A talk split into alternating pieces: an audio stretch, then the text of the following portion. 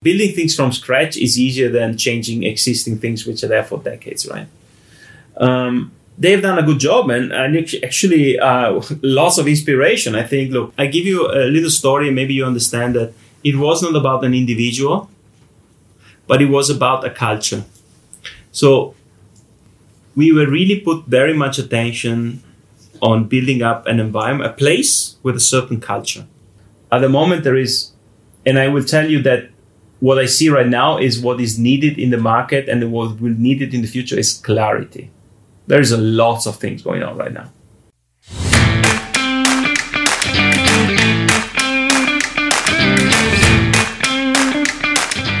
Hallo, hier sind Matthias Horvath und Karl Zettel von Payment Talk Focus Österreich.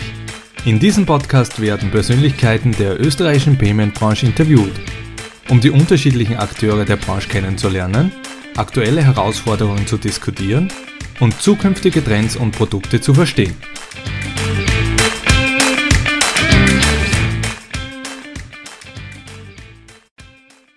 Welcome to a new episode of Payment Talk. Today, our guest is Mauri Boletto. A very warm welcome to you. He is CPO of Erste Group, and we ask you to introduce yourself to our audience. Yeah, thank you very much. Yeah, my name is Mauri, and I'm CPO here at Erste Group. Um, a bit of a background on myself. I'm new in banking, so I just um, started to deal with uh, with uh, banking topics in 2012 when I joined the bank and set up a little R&D unit in the bank. But I'm dealing with digital and digital transformation and digital business models since longer. And so that's the expertise I brought in into the organization. Hmm? So a bit of history, I cut it very short, a bit of history. I was I was an entrepreneur before and I had uh, several company Erste in certain topics were also my customer, so I had contact with the management. But in general, in 2012, um, together with some other friends and some other people from the bank, we put together a concept to come up with a little R&D unit within the bank. Now, R&D, research and development, is a topic that many industry have as part of their company DNA. At that time, it was not so obvious that the bank has an R&D unit, and our group did not have an R&D unit. There were innovation projects now and there, but the, the, that responsibility was not was not centralized into one location. So we made that proposal to the board. Um, Andreas Treichl at that time was fascinated by the idea. Um, just a little note here: 2012 was basically the we were coming we were coming out from the biggest crisis of the last century probably or let's say uh, on the beginning of this 2000 uh, of the new century and um, Andreas at that time really had the ambition that we need to start to rethink about our business model uh, in order to be uh, relevant in the future of our customer. And he had very clear mind that digital was part of that journey. And so he said, well, set up a, why not setting up a digital R&D unit, um, specialized in retail. At that time, we were focusing retail very much, and we were focusing in in uh, Austria. We were located in Austria, and we got the right to hire some people from the market, potentially different industry, mix them together with some people we found in the bank, and get the location outside the bank and try to come up with new stuff. Uh, we play around, we develop tons of ideas, lots of apps. Uh, some work, some didn't. But anyway, within that environment, which was very creative and it was very much self-sustained in the sense that we hire, we didn't hire only people who come up with nice idea and nice design and nice prototype. We, we built our own stuff. So we come up with, we came up with our idea and then we basically could build them because we had designer, we had developer, we had business analyst, we had business people. Um, we try those things ourselves and some have been successful. And out of that environment in 2014 we came up with the idea of the digital platform. And we then show it around the, the management loved it and, and they say okay let's roll it out this in austria which we did in 2015 and then immediately after they say okay we want to have this across the group. So cut the story sto- uh, cut the story short. We then roll out that platform george uh, into all the other countries in the group czech republic slovakia romania hungary and croatia and and um, and now we have this. Uh, one platform across Erste Group. This is very unique in the European landscape. Uh, most of the bank, which are multinational, like our bank, they have maybe similar design in different country, but actually solu- different solution in different country, managed by different teams. What we manage to do here in Erste Group is we have a central platform that the whole group is using. Our ambition, or let's say our vision on this was that if we believe digital is important, if, if we believe customer experience is important, we want to be relevant. And therefore, we think we want to build the best team ever that serve the whole group rather than having smaller team in different country to handle the same topic and potentially redo the same thing six different times. And we're still aligned with that vision and uh, we're still working very hard and uh, to get that value out of what, what we do every day. And uh, yeah, today we have uh, more than seven and a half million customer in the platform and um, and is growing rapidly. Our banks, in our case, our partner, our, our banks in the country loved it. They have really great customer feedback. Um, yeah, and we are building it up. We continue building iterative.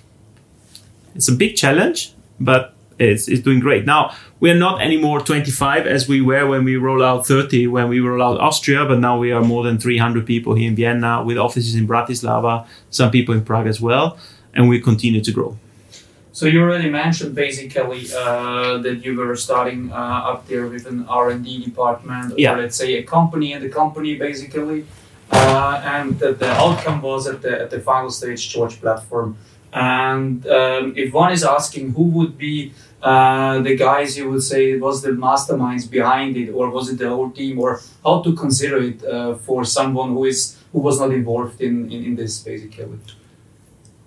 Um, you know how, how, how you were coming up to George because you mentioned actually uh, there was a lot of apps developed you tried a lot of things I give you I give you a little story, maybe you understand that it was not about an individual, but it was about a culture. So we were really put very much attention on building up an environment, a place with a certain culture. Uh, so when we made our proposal um, uh, to come up with an R&D unit, we had five requests in our proposal. We wanted to have I think, certain amount of money for three years. So we wanted to have a budget for three years. And we say, well, three years enough. In three years, we figure out if we're going to successful or not. So give us the money for three years. Second thing is, we want to have a separate office. We don't want to be located within the corporate office. We want to have a separate place.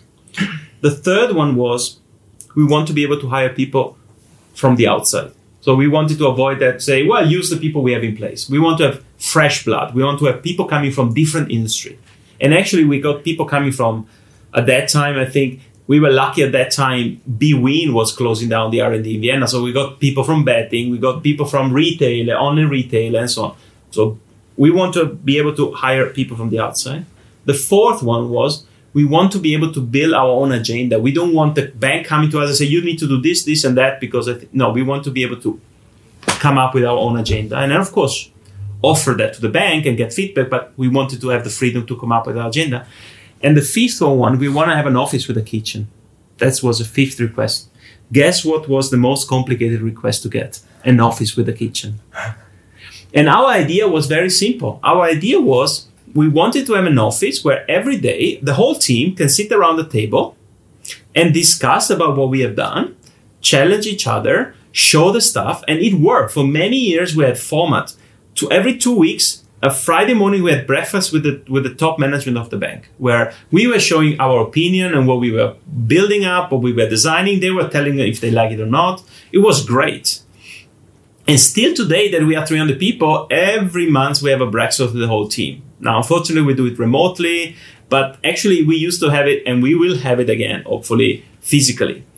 So this idea, and there was one thing. This we had a long table and benches, not chairs, because we knew that when you sit on chair you can relax but when you sit on branches you can't relax on benches you need to stay straight and it's not very comfortable so you stay only if you're interested on the topic so we decide table and benches And then we started to build a complete flat structure where everyone, your designer, developer, have idea. You can put it on the table. We can discuss it. So yes, there are some people said there are a few key people in the team that draw this further.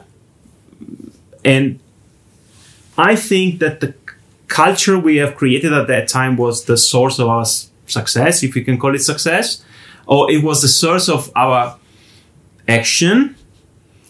And and of course, we were lucky that we got some good people in that really was helping us to drive this further. Of course, on the other side is is relatively easy, not so easy, but it's relatively easy to create a special culture with 30, 50 people. When you then become 300 and you have a product in production for 7 million people and you need to put some structure in place, keeping that culture is complicated. But I mean, that's what consume most of our time on the management. And we have clear intention to stay with that spirit and that culture, even now that we are much more and we are distributed across many locations. Mm-hmm. So no people, more like the culture story. This is a good answer. I know. okay. So um, if we come a little bit more technical, and uh, Erste Bank is, is well known as first mover in, in lots of the topics. If we get a little bit uh, deeper and, and see what happened uh, during the PSD2 and, and also the customer authentication, um, Erste Bank decided to go for a two app solution in terms of um, verification of the customer. Was there any, what was the thought? I think it? I know where you want to get with that. Look, yes. Um, let's start straight. We are working to integrate the sec- the app into George. So within a very short period of time, we're gonna have one solution. We are not going to have a separate app anymore. Uh, we are already piloting the new solution in in Romania, and uh, I think we are planning in most of the other country this year, next year. So yes, we're gonna migrate these things. If you want to know the background of this, it was it was very simple. Um, when the first RTS, so PSD2 strong customer authentication came in place, unfortunately, most of these regulations are not written very precise. So there is a lot of space for interpretation. And we got an interpretation by some people in our organization that we accepted because they were they are the expert on this that only a separate app would be compliant with what's written in RTS. And at that time, we just took that statement and we say, okay, then we go for two app. Also because we said, well, we have already separate app in some countries, so it will be easier for us. Hmm? And we go, we went that way. It turns, it turns, it was very quick until we figure out that actually the correct interpretation of that law was slightly different. And of course, the whole source of it is, and it came very clear with the Q&A from the EBA in the year after, is if biometrics is a valid factor, then an integrated solution, so a one app solution would be compliant with the law. And as it more and more came to the place that biometric is a valid option, uh, and more and more came into the place that the one step solution is was the right thing. And so now we are putting we since last year we're putting all our effort in place to migrate everything to to George. So from a very short po- point of time, for sure. Uh, already now we have our solution integrated in, in Romania and in the other country will come shortly. We're going to have one solution in place. Uh, and I'm confident this is, uh, I know this is the request number one from our customer. We are, and we are working hard on this and we will get that done. So the, the way forward is clear. Well, actually, that's uh, I think as a, as a, as a customer of Erste Bank, definitely good news, uh, especially in this part. Uh, that brings me also to, to one really interesting topic, and actually, as you as Erste are really uh, a leader in innovation in Austria, how do you basically uh, look on uh, this growing market of challenger banks, neo banks, or those digital banks? And, and, and what are you taking out of them? So learnings, you know, uh, from looking at them, uh, what you as, as Erste Bank uh, take uh, take basically out as a positive from all those guys? I think that most of these challenger bank, and I'm customer of most of them, probably all of them, um, um, are doing a fantastic job of trying to do banking from scratch the way it should be done. Now, unfortunately, most of them, and fortunately for them, they are doing very basic banking. They, they tend to be very narrow in the offering. if I would be them, I would start the same way. You start with one product, and then you start getting uh, traction in the market with that specific product, and, and, you start growing your product offering. And so you tend to start clean, uh, and you start to you know building things from scratch is easier than changing existing things which are there for decades, right? Um, they've done a good job, and, and actually uh, lots of inspiration. I think. Look, I think N26 uh, have done a fantastic job into into quick acquiring of customer. Um, online onboarding was awesome. Digital onboarding was great.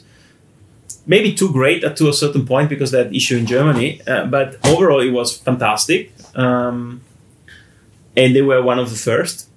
I think Revolut has an incredible speed of building up new feature in place, and I think I think Revolut has a fantastic consist consistency uh, uh, in, in, their development, which is incredible. So I, really appreciate what they do. I'm also a customer of Monzo in UK, even though I'm not using that very often.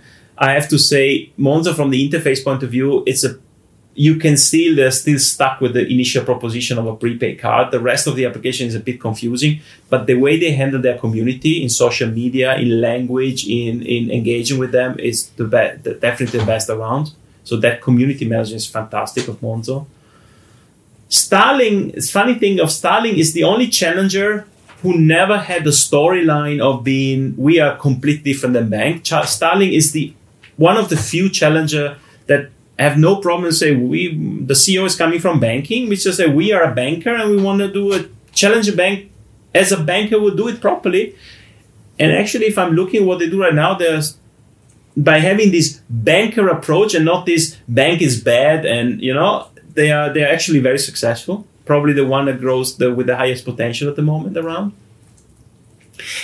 And then, of course, over the last year, you saw lots of single single proposition coming out from I don't know the the investment propo- the single investment proposition app like Trade Republic and the other crypto. Let's not talk about it's great and and so there is a lot of learning. Those guys are doing a good job, and actually, we as a bank we benefit a lot in a sense that, look, I had a proof in my hand. Then when I go inside my bank and say, and someone tell me this is not possible, I say, well, look, this is possible. They are doing it. They are in the market. They are regulated, maybe not as much as we are, but they are regulated. They can do it. Obviously, no one is suing them for them. So, look, if they do it, we can do it too. So, it has power. It helps us to basically put pressure in our own organization to become better. I think bank has improved a lot over the last years. If I think about 2015, 16, bank were really crappy. But now most of the bank are offering a decent a decent solution. I think they mature very much. The speed of development is growing. So the gap has reduced, and that's why some of those generalistic challenger are a bit struggling. Uh, however, it's a good competition. I think the good one will win. And I would consider myself, we have a solution out there which is definitely competitive. In many cases, I believe from our experience point of view, point of view and broad of service point of view, even better than some people out there. And as you already mentioned, probably is also vice versa, so that uh, some of those challenges can also learn uh, from well-established banks, as you mentioned, uh, good with, with Starling. So I think that could be also uh, something they could look in, especially when they're struggling with regulations, etc. As we see nowadays a lot with, with those of those uh, banks. And well, as you already mentioned before, you're still working on a lot of things. Um, uh, you're looking on different challenger banks, what they are doing, etc. Uh, and as we know, you're really focused on innovation in Erste Group. Uh, what can we expect next? So you already gave us some hints that uh, sooner than later there there comes up this one single approach with one app, and you don't need to jump in another uh, to be yeah uh, fine with with PSD2. However, anything else you yeah. can talk already about? Yeah. Look. Um, yes. Um, to give you a feeling where we are going, I will like to show you the bit the or explain a bit how we are developing that journey. So if you see our digital journey, our digital platform journey, you can see it from three point of view. For let's from three three phases. The first phases it was um, it's something we call access and understand. Uh, it looks banal, but if you think 2015, if you remember that time, having access to your bank account was not so trivial. Many of our, our, our competitors, including ourselves, made it rather complicated for customers to check their balances, to see their product, and so on and so on. So, and not only access, but also designing an interface that makes people understanding the product. We, we really believe that the first step into better managing your financial uh, uh, life is to understand it first. So before you need to understand it, then you can start managing it. And so the first part of our journey, and that's what part George is built on, is the idea of making your financial life easily accessible to all our customers and in a way that they can really understand what they're talking about. If you look at George, it's very easy to get in, it's very fast to use with. And every detail and every design we put is targeted to make sure that you understand. It's full of graphics and info charts and it's trying to understand what you're talking about. The second phase, once we have done that, is that, well, now we have millions of people with uh, easy access to their financial life. Probably the next natural step is we need to empower them to manage the product. And so this is about tons of feature. And yeah, many people say, look, banks now are, Uh, are are, pushing the work on the customer side because now you don't have to go to the branch to do something.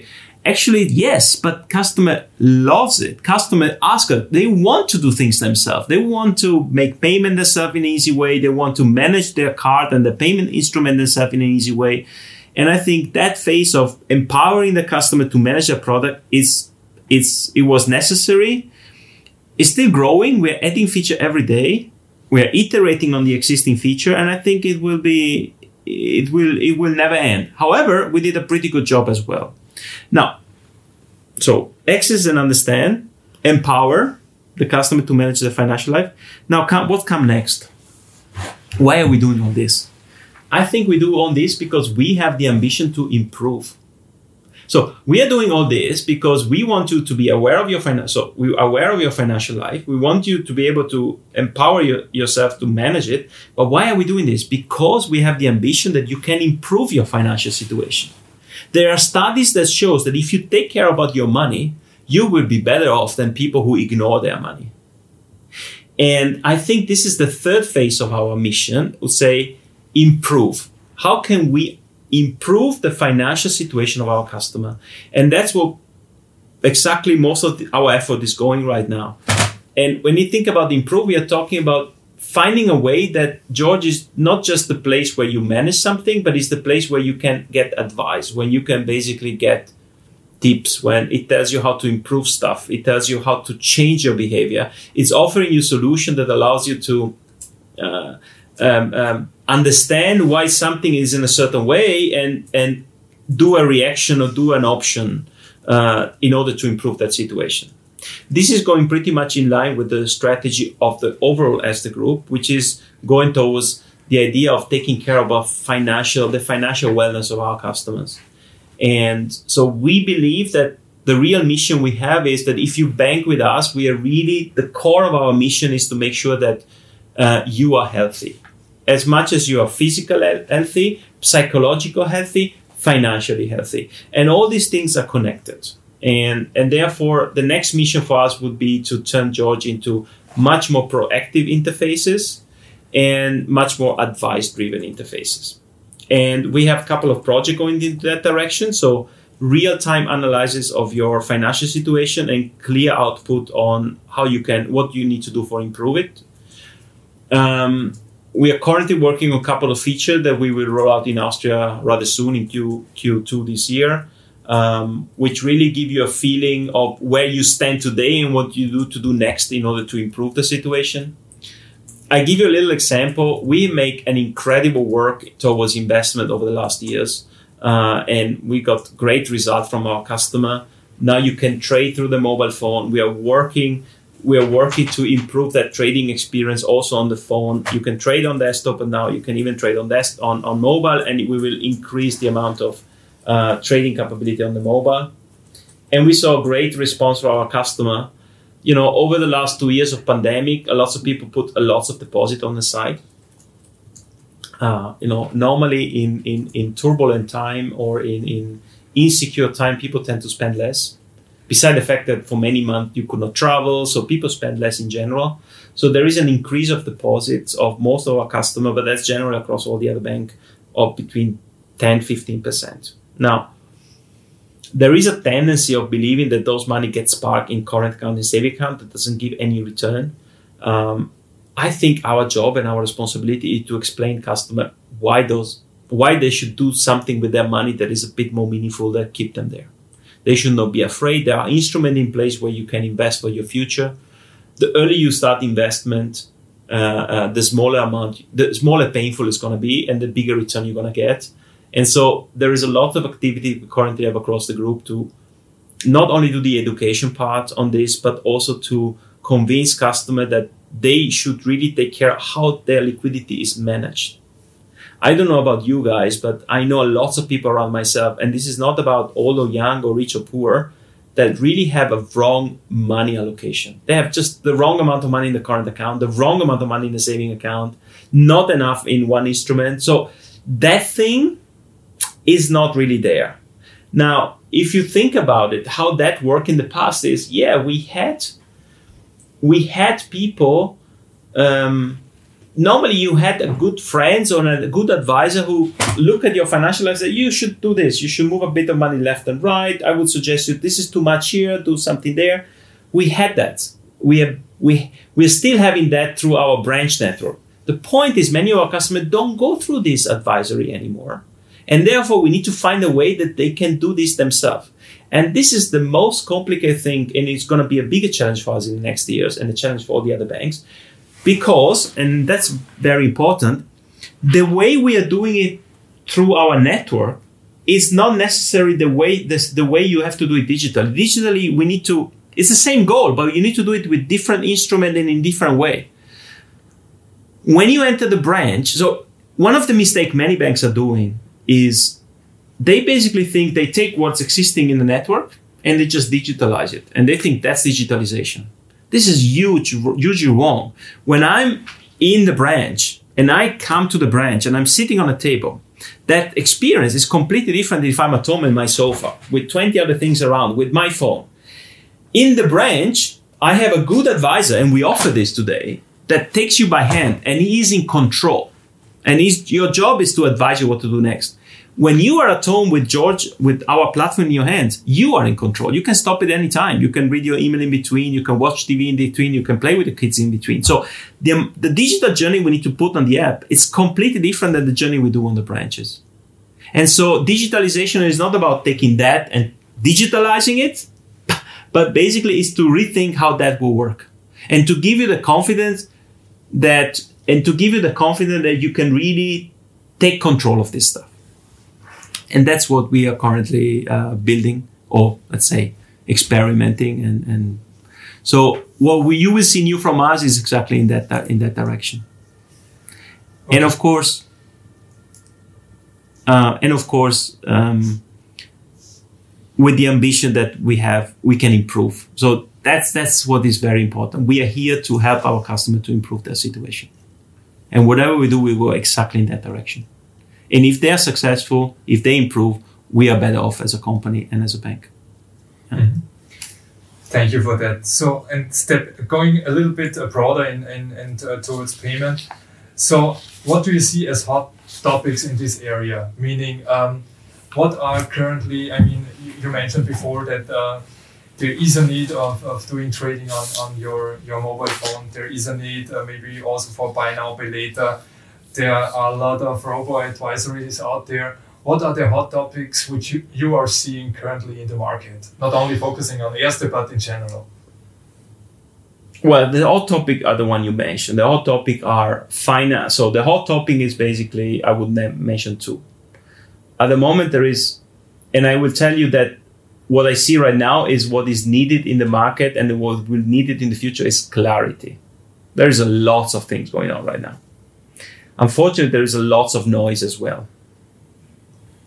So the topic you mentioned it, I see crypto as a topic. Lots of dust there as well. there are lots of crypto proposition. If you are an expert and dig into it, you probably figure out many of them are not even crypto related. But anyway, there is a lots of crypto proposition in place which basically tune in with the idea of be rich fast and, and risk uh, risk high and things like that. Then there is the whole area of uh, embedded finance. So the idea that some banking products will not be offered by some banking products, especially small financing, small ticket financing, is not offered anymore, or liquidity management is not offered anymore within the banking interface, but is offered through other interfaces. So you get this at the checkout of an online website you get this at the checkout at the at the counter of a supermarket or maybe on a on a on a retail store and so on. So there is this idea of couple of specific product moving out from the banking territory and being offered where the customer really need it, right? Rather than oh I want to do that, or I go to my bank, I get the money, and then I go back there and buy that stuff. Huh? And so, you know, embedded finance and APIs and integration tools makes it easier to take that little thing, put it out there. That's another thing. And in general, what I see are lots of activities towards uh, uh, uh, business banking. Look, compared to retail banking, um, I think there is a lots of potential in business banking. Small companies, small SME, improving their workflow and so on and so on. And there is a lot of activities, and I see a lots of fintech. I see a lots of fintech venture capital going towards this direction because there was this tendency of offering everything for free on the retail side, which is hard to monetize on the long term. But on the corporate side, there are more opportunity of monetization. So investors and in general venture capital are really sensible on that. They say, ah, I can invest on an idea and on on a vision, but after a certain time, I want I want to start monetizing this. I want to see this tangible tangible result. And on the corporate space, there are lots of opportunity. That's why, for instance, we since one year we are we are working very hard to expand George, which has been a retail platform, into becoming a corporate platform. So we're gonna allow we're gonna start our beta now in Austria uh, in in Q2 this year. So George will become a George business as well, and we will offer that service to uh, SME customers, micro, small, and SME customer. Um, and we are at the same time rolling out that or planning that rollout also in the other countries. So this is a major change for us. Business banking is slightly different than retail banking. It's not one-on-one what we have. We have specific feature for businesses. We went through the customer, understand the use case they want to have on our platform. We integrated that uh, we also changed part of our interfaces in order to be able to cater the use case of business, which is multi-user, many more transactions, many more products, a bit more complex products, more like uh, workflow related. And yeah, this is going to be uh, a, a, a, a, new a new segment we're going to open up in Q2 this year. And we're very excited about that. Mm-hmm. And just in general, do you see then more niches coming up and uh, the, the, the the whole spectrum gonna split in, in several different um, companies where, where a customer gets interacted with, or do you th- uh, do you think that still the big ones will uh, survive and uh, uh, yeah? Look, we are a universal bank, so we tend to have a broad spectrum of products, and we tend to have a also a um, a a broad spectrum of, of type of customer, right? This will stay. We have we've never been a niche player and we have never been a specialized player. I know that there are lots of uh, startup out there, neobanks out there, which are specialized. There is a in you, you know, there is the bank for the doctor, there is a bank for the dentist, there is a bank for LGBT community, there is a bank. There are tons of specialized uh, services out there, and probably if I would be an entrepreneur, I would also pick a vertical and make the best out of that. Huh? This is not our DNA. Um, um, but what we uh, what we what we believe is that we do not want to. So in the case of business banking, for instance, we don't want to that all our partner company are adapting to what we put. We don't want to create average uh, uh, journey. We want to create best in class journey. And if we understand that there is a specific segment of, of our customer base who want that dedicated journey, we're going to build it. Still staying within the idea that we are universal and we offer a broad, a broad range of services. I don't know if that understood. Looking at you, it looks like that's not. that's I did not answer your question. No, the, the, the question was: Do you think that uh, the customer, from customer perspective, ah, that uh, there will be several touch points. No, look already. Look already in. So we discussed earlier. There was this idea of aggregation of banking in 2014 15 you probably saw this chart on the internet where you see actually uh, uh, there was this famous where you see the the web interface of Citibank or Chase, Chase or JP Morgan, and then you see for every feature and product, you see a three startup doing it. There was this explosion. There was this uh, unbundling of banking service and tons of stuff that offer a very efficient vertical, right? But already already at 216, 217, you see that the, the new game is called rebundling. New game is called rebundling. Why? Simply because efficiency makes a difference. No one wants to manage 20 different relationships.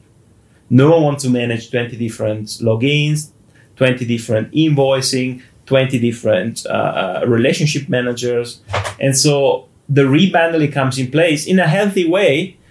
Uh, but I think this is the game in the future. And look, when I want to link it back to what I told you before. If our strategy, our third phase in our digital mission is to improve customer, in order to give you good advice, I need to see your financial life. If I only see a little slice of your financial situation, I probably would not be intelligent enough to tell you how to improve it. But if I see the whole spectrum where you currently stand, then I can really give you, or a software or let's say algorithm can give you a really, a really good direction. And so our interest, not only because we are coming and we are being a universal bank, our interest in order to fulfill our future purpose is that we are universal, that we need to get as many product under our control for our customer in order to give them a broader perspective. You know, your financial life, you asked me before about those challenger bank, and I think they've done a good job, but I have to say that banking from the when you are a student is easy you need a current account you need a card and that's it when you start building a family uh, having kids buying a house life complexity becomes the point. Financial life is complex. And we are good in that. We manage complexity. We have done this for 200 years. And I think managing, so we have that beauty of being able to manage complex situation, different products, and and uh, and I think that's our asset. Is and we will continue to do so. So again, the mission is to be able to see your financial life in the full spectrum in order to be able to help you to improve it. Mm-hmm. So this brings us to to our last and famous question. Um, so how do you see we, we today we have 2030 how do you the, uh, see this uh, this payment process what do you think gonna change uh, will there be everyone in the value uh, chain still be available no or i think in 2030 there will be a lot of automation i think in 2030 the amount of payment you will do yourself um, if I'm talking about daily banking, you will go on spending, maybe with different instrument. I don't know. Now you tap your wrist uh, or your phone. Maybe in, in 2030, you don't even need to take your phone out of your pocket. You just pass the door and the payment is done. But still, is a is a is an on-demand payment. Hmm? The point is that's not banking. That's grocery spending. Now, I is banking is more like sitting down and say, okay, should I? I have extra money, I got the bonus, or I have less money there. Should I move? Should I pay this mortgage? I have more money, so should I pay the mortgage or get a loan or invest those money? So all this complex stuff. I think in 2030, I think the level of automation there, the level of a partner that take and that say, I take care of this. You give me, you give me, you trust me and I make sure that this is handled in the most efficient way. I see this is this is where this industry is, is in going. Simply because you know, it's not the job of our customer to be expert in banking. Banking is boring. If you banking itself is boring like hell. There are some people who loves it. Uh, We have about 10, 15% of our customers who loves it. They spend the weekend looking at their numbers. They enjoy seeing where they spend the money, writing on a piece of paper, making budget. They love it. Unfortunately, the rest of the 90%, they don't like it. They're sitting in the bus, going home. They're not opening George to see how much money they have. They have 20 other apps to open before they open George. So the only way to have an impact to everyone, not only to the 10% of freaks or, or turbo span or turbo bankers, we, uh, we call it, is to take a responsibility and do it for them because I believe I'm well, we are the experts. If they trust us, they trust us. They give us their money. We hold all their assets on our books, so they should trust us. And of course, digital technology can can allow will allow us to do it in a way that they are confident that they're in control. For instance, I can suggest action to them. They just have to say yes or no. I could, I could uh, guide them in doing stuff. Or some people which are more confident, they could say, I could really do it already, the thing, and just give them a report at the end of a month and say, look, this month I've done this. I moved money left and right. On that day, you could you could be at the verge going into minus, so I put money from your saving account, so you never went into overdraft, and and but now you have an extra money there. How about putting this there? You know things like that i think it will become um, reality. And many look very often i'm using the metaphor with autonomous driving right? I said you know, in 2030 would you be able to pick up a car here and and uh, sit in read a book and go to salzburg and the car drive to salzburg? Probably yes. Uh, is it good? Or is it secure? I think it's probably more secure than at least on the highway, I'm sure, it's more secure than driving yourself, right? Um, the key on all this automation is that the time of development needs to go in line with the time of understanding of the customer. If you go too fast, they will not catch it up. They will not trust it. A good example is if I put a Tesla down there on the street today and I say, jump in and go to Salzburg. Technology, they will be able to bring you to Salzburg. Would you do it? Many people will not. Many people maybe will sit there, but they will be really scared. So, such a technologically driven innovation needs to go hand in hand with the customer maturity or or, or willingness of understanding it, of trusting it. And this is a process that is not happening. Is what I mean is is not driven by the technology technology the, the, the innovator. It's not driven by the innovator it's a combination by what the innovator puts out in the market and what the customer are willing to take. And this goes hand in hand. And yeah, that's how what I see in 2030. Thank you for these words. Um, thank you very much for your time, Mauri. Uh, thank you, everybody, for listening. And yeah, thank you. Thank you very much.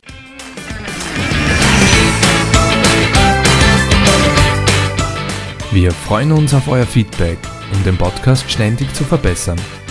Ihr findet uns auf Social Media und unter www.payment-talk.at.